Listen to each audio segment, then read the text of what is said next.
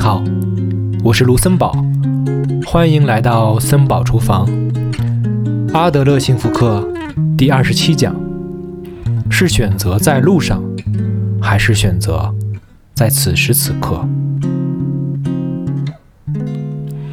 人生就像是每一个瞬间不停旋转起舞的连续的刹那，并且蓦然四顾回首时，常常会惊觉。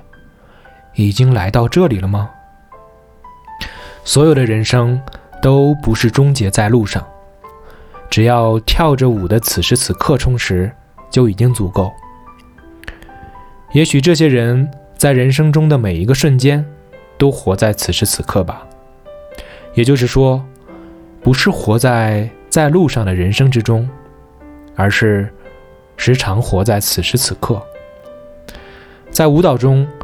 跳舞本身就是目的，最终会跳到哪里，谁都不知道。当然，作为跳的结果，最终会到达某个地方。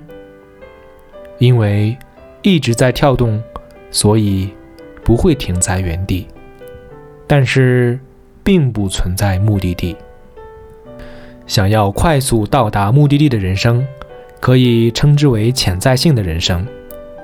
与此相对，像跳舞一样的人生，则可称之为现实性的人生。如果登山的目的地是登上山顶，那它就是潜在性的行为。说的极端一点，乘坐电梯登上山顶，逗留五分钟，然后再乘电梯回来也可以。当然，如果没能到达山顶的话，其登山活动就等同于失败。但是，如果登山的目的不是登顶，而是登山本身，那就可以说是现实性的活动。最终不能登上山顶，最终能不能登上山顶都没有关系。旅行的目的是什么？